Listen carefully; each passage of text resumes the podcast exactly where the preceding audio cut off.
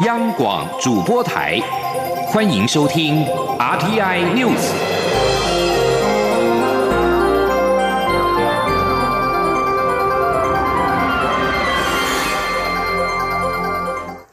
各位好，我是李自立，欢迎收听这一节央广主播台提供给您的 RTI News。针对中共官媒《人民日报》刊登站在历史正确的一边，告台湾情治部门书。加上央视日前报道的台谍案，对此，陆委会今天正告中共停止子虚乌有的负面对台政治工作，应该思考并且承担台海的和平稳定，并对此做出贡献。记者王兆坤的报道。针对《人民日报》刊登告台湾情治部门书，陆委会副主委邱垂正表示，《人民日报》是中共的喉舌，该文重点是借由不实议题。分化我国的国安体系及台湾社会，他说：“我们要正告中共国安部及宣传部，子虚乌有的负面对台政治工作应该到此为止，不要再制造争端，应该真正的去思考并承担台海和平稳定，要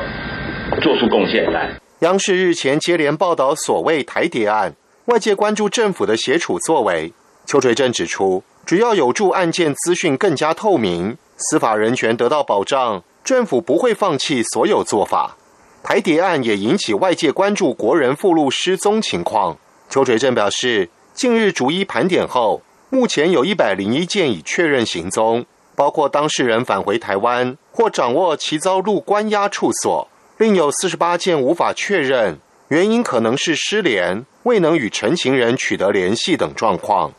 此外，有关港女命案凶嫌陈同佳透过委任律师递状一事，邱垂正重申，此案涉及台港双方管辖权及公权力行使，必须由台港双方先谈好相关事宜，才有陈贤来台入境问题。陆委会要严正驳斥所谓政治算计、凌驾司法正义的不实说法。港府于法、于情、于理都有责任和义务扮演更积极的角色。中央广播电台记者王兆坤台北采访报道：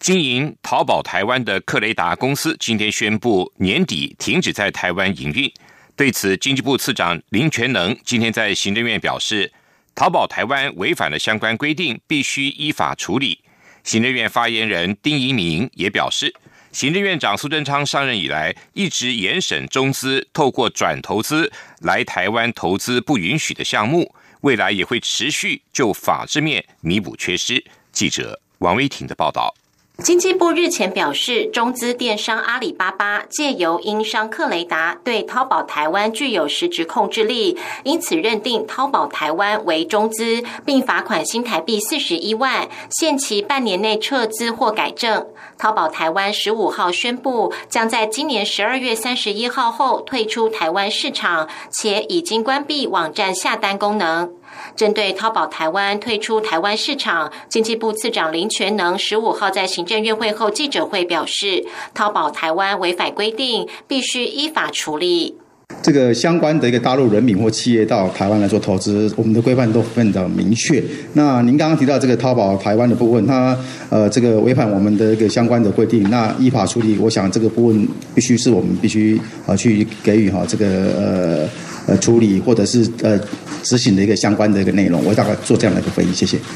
行政院发言人丁仪明也回应，行政院长苏贞昌上任以来，便针对中资透过转投资来台投资两岸人民关系条例不允许的项目，进行严审严查，且是以实质最重影响力的原则审查。目前已经有几个个案被揭露且加以裁罚。丁仪明说，未来会请各机关持续研究法制面，弥补制度缺失。中央广播电台记者王威婷采访报道。政府严审中资，但是智库经济民主联合认为，经济部预告修正的大陆地区人民来台投资许可办法仍有修正的空间，而且直指华侨及外国人投资证券管理办法是最大的漏洞。对此，经济部长王美花回应表示，经济部已经透过正面表列国安机制两个面向把关，从严审查中资，如果有明确的案例，也会再滚动式的检讨。至于所谓最大漏洞，王美华说，这涉及金流的问题，金管会会透过管道跟他国合作追查，并非经济部订定法规即可。对于民间团体忧虑中资假借外资或港资介入台湾公司的经营权，对此，经济部投资业务处代理处长张明斌今天也在行政院回应表示，要防堵相关的漏洞，还需要修改陆委会主管的两岸条例跟经管会主管的投资证券管理办法。经济部会将民间的意见纳入参考。经济部自去年起推动的投资台湾三大方案，其中特斯拉供应链有十五家厂商通过三大方案，投资金额超过一千亿。经济部次长林全能今天表示，特斯拉供应链是未来智慧化车辆发展的重要方向。透过跟特斯拉的合作，将可以导入智慧制造，往亚洲高阶制造中心的目标迈进。记者王维挺的报道。经济部十五号在行政院会报告投资台湾三大方案成果。报告中指出，投资台湾三大方案鼓励台商回台投资产业，从去年推动至今，已经有将近七百家审核通过，投资金额突破新台币一点一兆，预估到今年底可落实金额累计为六千两百六十三亿元，且创造九万四千零五十个本国就业机会。国际电动车特斯拉供应链有十五家厂商通过投资台湾三大方案，投资金额超过一千亿，投资范围涵盖车电、马达、电池、车身、充电等。经济部次长林全能在行政院会后记者会上表示，与特斯拉的合作将可导入智慧制造，是未来电动车发展的重要方向。不仅替六大核心战略产业奠定基础，也可朝亚洲高阶制造中心的目标迈进。林全能说。那后续的发展，我想，呃，很重要一个发展面向，当然是要让这些呃这个投入的跟 Tesla 合作这些这个供应链体系的厂商，他们能够呃在未来的一个发展的一个面向上，呃，结合我们现在几个很重要的一个这个推动的一个重重要的一个这个方向，包括我们的一个亚洲高阶制造中心这样的一个呃方案。那这边当然我们希望就是呃导入这个智慧制造这样的一个能量的提升。经济部报告指出，受到武汉肺炎影响，全球经济受到冲击。投资台湾三大方案，因为台湾防疫有成，并未停摆。今年一月到十月八号，已经有三百八十家通过审查，投资金额达到两千八百一十一亿元。其中更有厂商二次加码投资，扩大产能。经济部报告指出，在转单效应和台商回台投资带动下，投资台湾三大方案，今年预计可。有三千七百四十九亿元投资到位，约占 GDP 的百分之一点七。中央广播电台记者王威婷采访报道。主计总处今天公布八月底全体受雇员工人数为七百九十五点一万人，比上个月底续增加百分之零点零二，年减百分之四点三万人，是十一年来同月最大的减幅。主计总处分析，就业市场已经稳步的回升中，但是还没有回到。疫情爆发前的水准。记者杨文军的报道。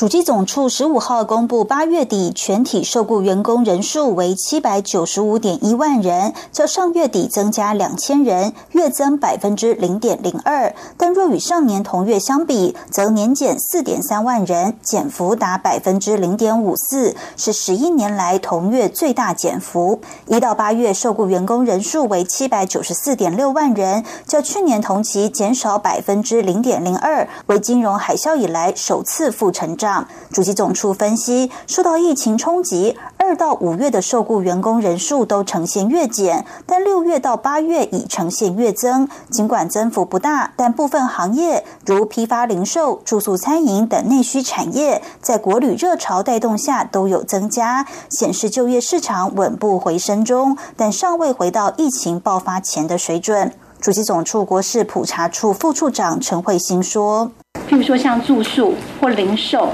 好这些的内需型服务业的部分，我们看到的是稳步回升的。它这是其实这个部分是有上来的。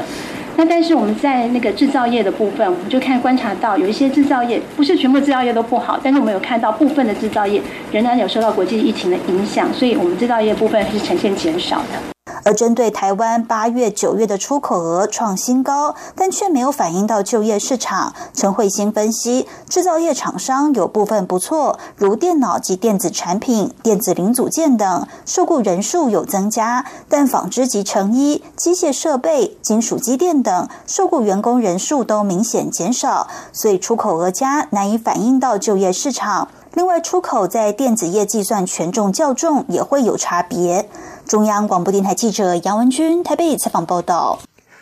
泰国反政府抗议团体十四号再度号召民众示威游行，要求总理帕拉育下台。这也是曼谷街头七月以来第五次的大型示威活动。泰国首都曼谷警方今天表示，他们将协同军队在市区设立检查站，以阻止抗议者聚集。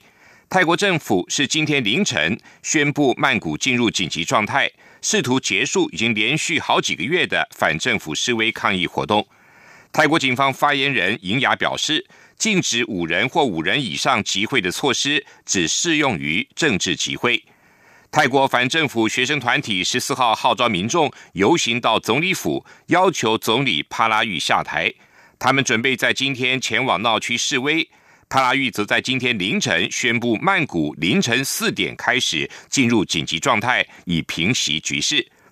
由于泰国政府回应抗议诉求的力道不如预期，加上国会拖延修宪的进度，自由人民等多个民主团体十四号在民主纪念碑前抗议，要求总理帕拉育下台以及修宪和王室改革。距离美国总统大选不到三个星期。美国防疫最高阶的官员佛奇十四号受访时表示，美国总统川普已经不具有俗称武汉肺炎的 COVID-19 的传染力，十五号能够参加市民大会。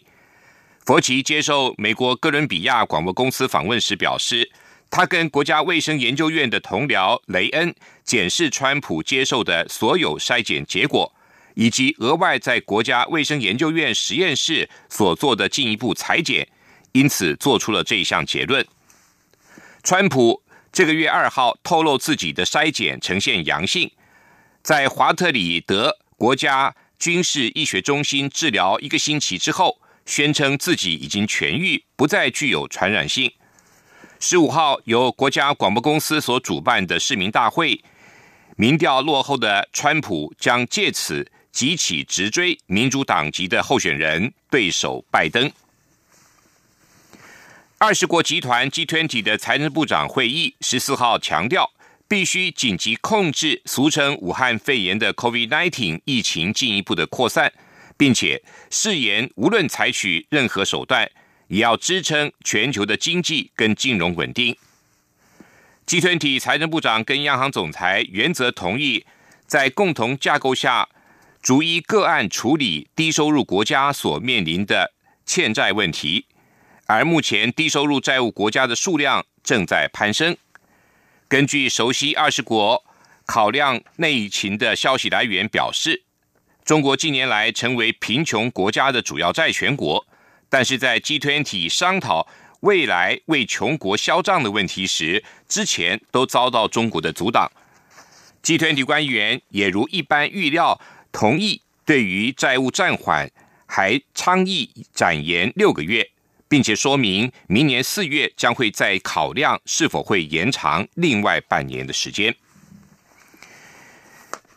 台美伙伴关系的年度盛事——美国商机日，在今天登场。美方除了美国在台协会处长厉英杰亲自出席之外，美国商务部次长森萨跟美国过半的州政府州长、厅长都以影片力挺，参与层级是商机日举办九年来的新高。萨森对于台湾支援防疫物资给美国，还有台积电宣布投资美国等，都一一的赞许。他也强调，台湾是美国可信赖的伙伴。外贸协会董事长黄志芳则表示，美方参与的力度比往年更大，双边的关系确实正在加温，而且深化了彼此的经贸往来，是双赢的局面。这里是中央广播电台台湾之音。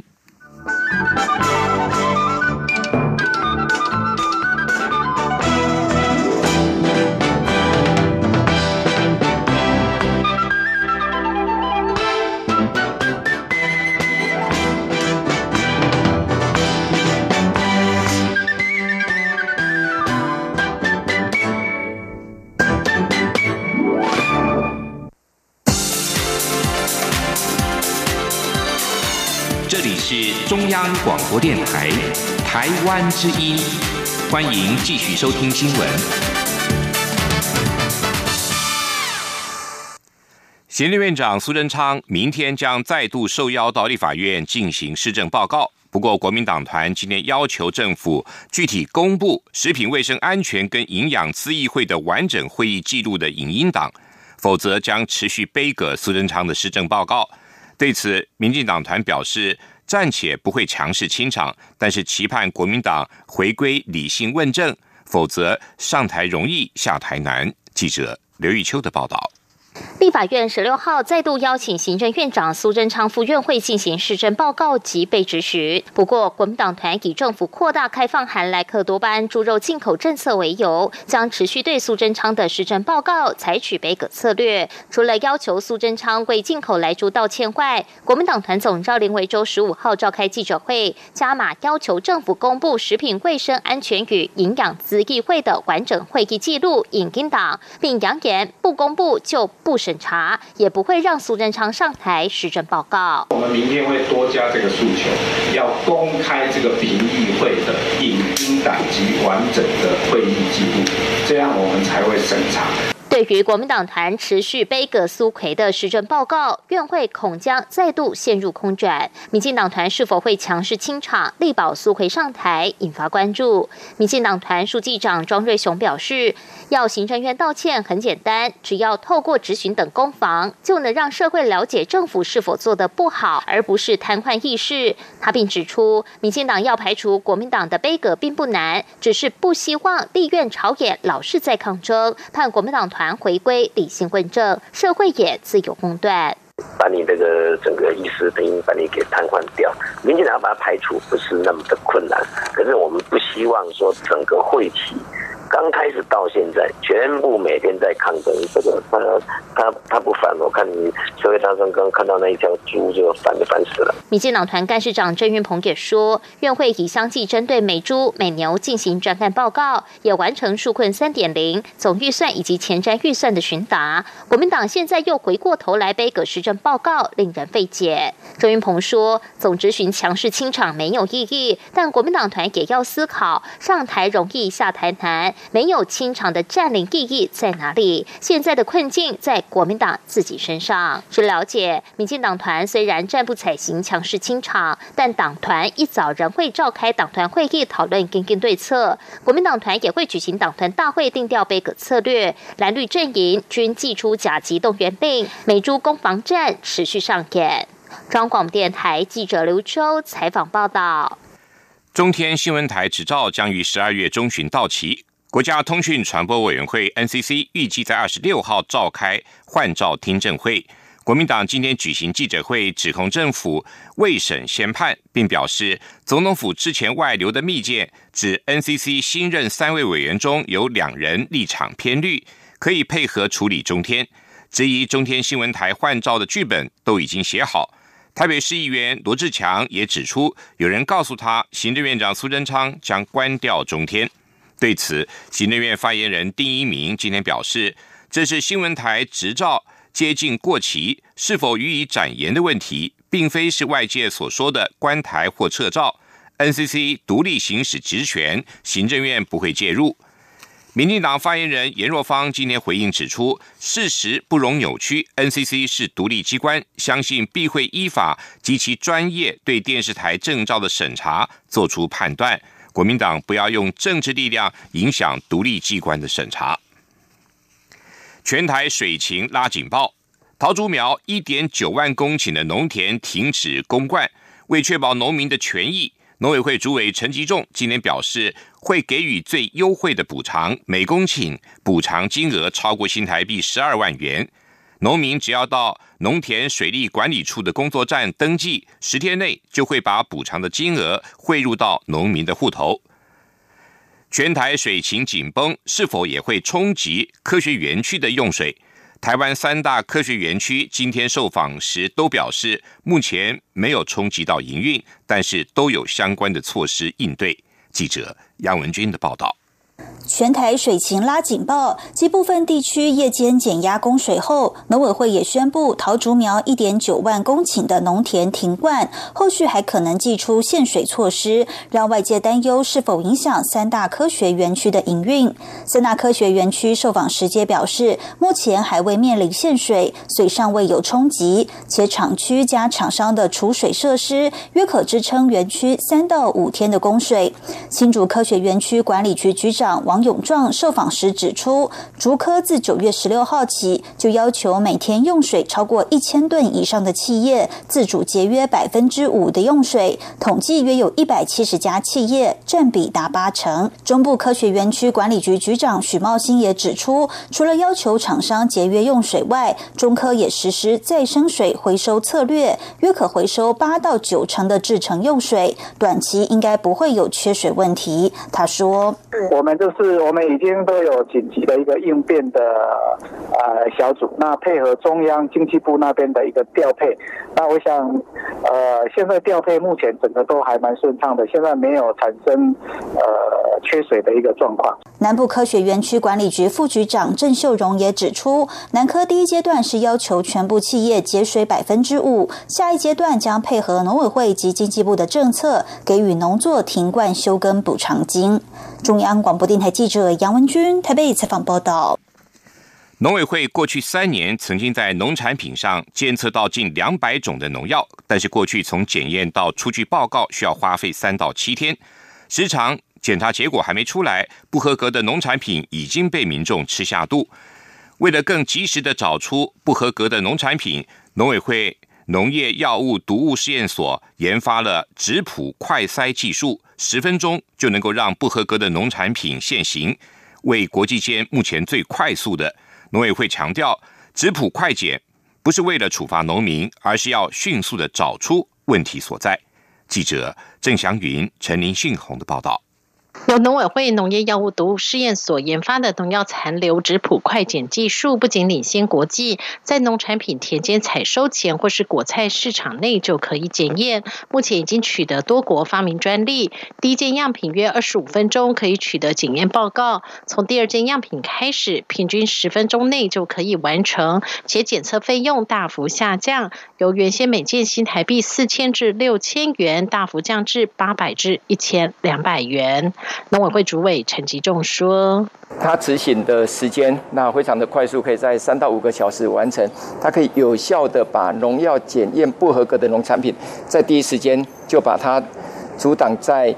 不到市场上。那更重要的是，在搭配比如说我们北农果菜批发市场的实名制，让我们可以回溯到农民端来做生产管理辅导，让最后提供给所有的消费者。”的农产品是安全。目前国内多个大型果菜批发市场都已采用。台北农产运销公司总经理翁俊兴指出，执行质谱快检最麻烦的就是实名制，因为要取得农民的身份证，多数都百般不愿意。不过他也强调，检验不是为了处罚农民，而是要找出问题所在。那我们的检验不是为了要去处罚农民，不是，是要赶快知道到底哪一个地方出问题，然后农民哪一个用药出问题。所以透过这个时间制跟这个呃界限啊，很快哦。以我们这个刚刚提到的那个芹菜为例，我们七月十号开始练，哇，天哪，啊那个那个负荷率蛮高的，哦那很快一个月马上追。农委会也举例，以今年七月北农针对进场拍卖芹菜全面抽验为例，透过实名制溯源管理，搭配不合格农产品销毁机制，将每日进场拍卖芹菜不合格率从百分之二十大幅降低至零至百分之五。未来还要透过整合人工智慧及资讯科技，抓出高风险用药的农民。中央广播电台记者郑祥云、陈林信宏采访报道。根据《道路交通管理处罚条例》的规定，路边红线是禁止停车，但是黄线可以临停，只是不能超过三分钟，否则会开罚。为了保障父母接送小孩的安全，立法院在五月三读放宽接送七岁以下幼童也可以在黄线临停三分钟以上，而新法即将在十二月一号正式上路。记者吴丽君的报道。现行道路交通管理处罚条例第五十五条规定，除了接送行动不便的人士上下车之外，一般民众在路边黄线临时停车不得超过三分钟，否则将处新台币三百元以上六百元以下罚还。值得注意的是，立法院在五月二十二号三读通过《道路交通管理处罚条例修正案》，未来若是为了接送未满七岁的幼童，同可不受黄线临停三分钟的限制。交通部路政司长陈文瑞提醒，新法将于十二月一号正式实施。陈文瑞说：“那立法院这次也通过，包含接送未满七岁的儿童，也是不受黄线停车三分钟的限制。因为比如说有些儿童可能要坐安全座椅，可能要安置啦，就是说他只要还是在这个上下车的行为上的话，原则上就是符合规定。那这个部分的话，行政院已经通过，在今年的十二月一日要施行，所以交通部已经会同内政部警政署跟各县市检察机关，对于如何来执行认定，已经召开会议。那我们会如期这个十二月一日来执行。至于若是在红线临停接送七岁以下幼童，陈文瑞也说明，同样比照接送行动不便人士的规定，只要不影响人车安全，可以劝导替代举发。中央广播电台记者吴。丽君在台北采访报道，继续报道今天的前进新南向。前进新南向。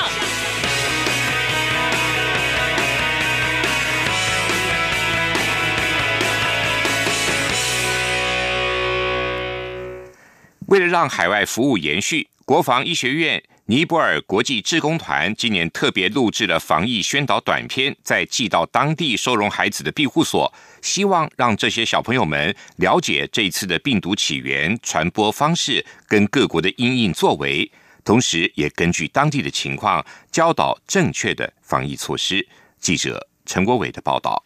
国防医学院尼泊尔国际职工团以往都以小朋友为对象，常到当地进行卫生教育及人文地理相关课程，同时从事义诊服务。主要据点有小学、佛寺及庇护所。团队更统计孩童龋齿情况，提供当地牙医机构进行后续治疗。今年受到疫情的影响，团队改以制作防疫影片的方式进行服务，但因内容有许多以往不曾接触的知识，增加了编写脚本及前置作业的时间。才能掌握影片内容的难易度。教育部青年发展署科长戴林矮表示，今年因疫情影响，让国内许多青年志工团队无法到实地服务，但学生们的应变能力都非常好。但他们今年是没有办法飞，但是他们就采用了线上录制影片的方式，告诉尼泊尔一些服务的对象有关于新冠肺炎的相关的讯息，那也提供一些卫教的知识。那其实我觉得这是我们青年团队非常棒，然后非常。非常有弹性跟非常有创意的地方。国防医学院尼泊尔国际职工团也提到，他们以前会透过有趣的短剧及小游戏，协助尼泊尔孩童建立正确的刷牙方法及良好的饮水习惯，并带小朋友实际操作滤水装置，一起喝过滤后的饮用水。另外，也介绍许多国家的节庆及文化，让孩童认识世界各国的地理位置、国旗和语言。团队强调，相信相关服务不会受时空限制，只要拥有热忱的心，都能与当。孩子紧密连结。中央广播电台记者陈国伟台北采访报道。国发会今天在行政院院会报告三大关键人才培育及延揽战略，指出为了培育本土数位人才，教育部严拟扩增系所招生的名额，研议沙河专法，设立半导体等国家重点领域的研究学院。国发会也表示，沙河专法草案预计在年底前送立法院。另外，为了补足台湾理工科技人才的缺口，政府也严议开放东南亚理工科系的毕业生来台湾实习。国发会副主委高先贵在行政院院会后的记者会表示，国发会用总体计量模型，大致推估出理工科技人才需求为每年新增十三点六万人。现在大专院校的理工科系系所只有九点七万人。政府推出全职研发人员教育训练费用适用研究发展支出投资抵减等对策，促使企业自行投入培养数位人才，同时也透过提高学杂费的减免、奖学金等诱因，扩大招收包括了新南向国家理工科系的外国大学毕业生来台实习的规定。以上这一节 RTI News